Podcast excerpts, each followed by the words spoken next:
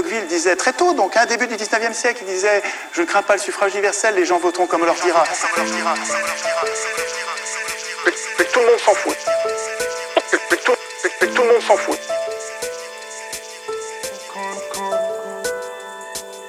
C'est une réussite euh, formidable. Tout se passe comme prévu. La, sécurité sociale est détricotée, le chômage se porte à merveille, ce qui permet de, tenailler les salaires et d'avoir des bas salaires, donc des hauts profits.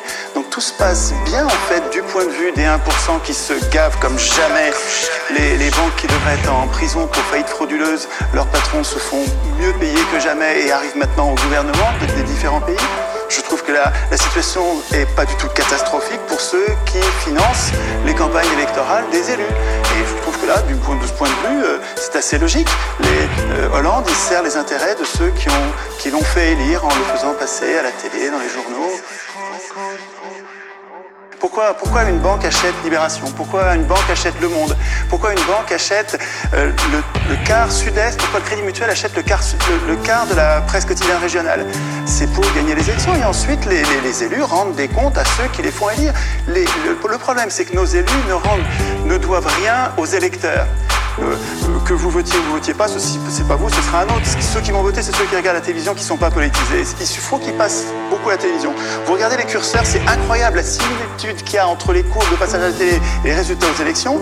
Il suffit de monter les curseurs des, challengers, à, vous les montez à 10, 15%, ça va donner l'impression de la pluralité. Et puis les deux partis qui ont la même politique de droite dure qui s'appelle gauche et droite, en fait ils ont la même politique pour les industriels et les banquiers, les multinationales en fait. Hein. vous les mettez au curseur plus haut et ils vont être élus l'un ou l'autre en fait, peu importe, ils vont faire la même politique.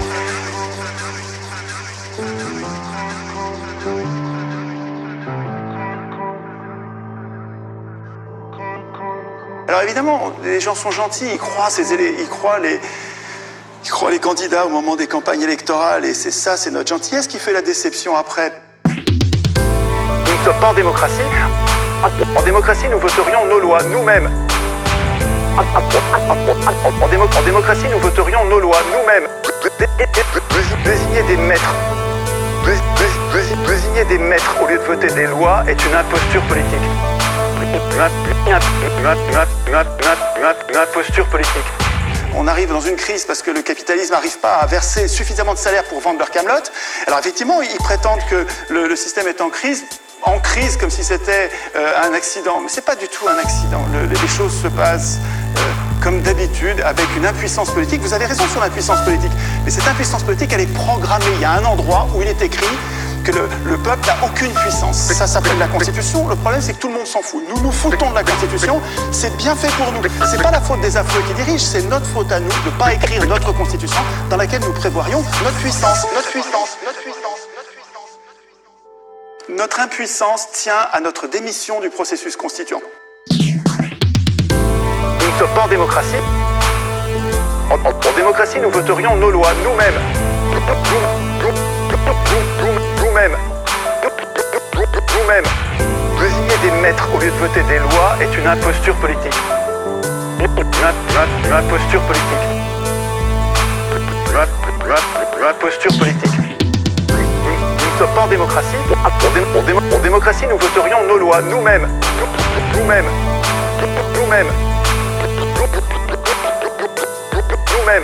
Désigner des maîtres Désigner des maîtres au lieu de voter des lois est une imposture politique. Une imposture politique. Une imposture politique.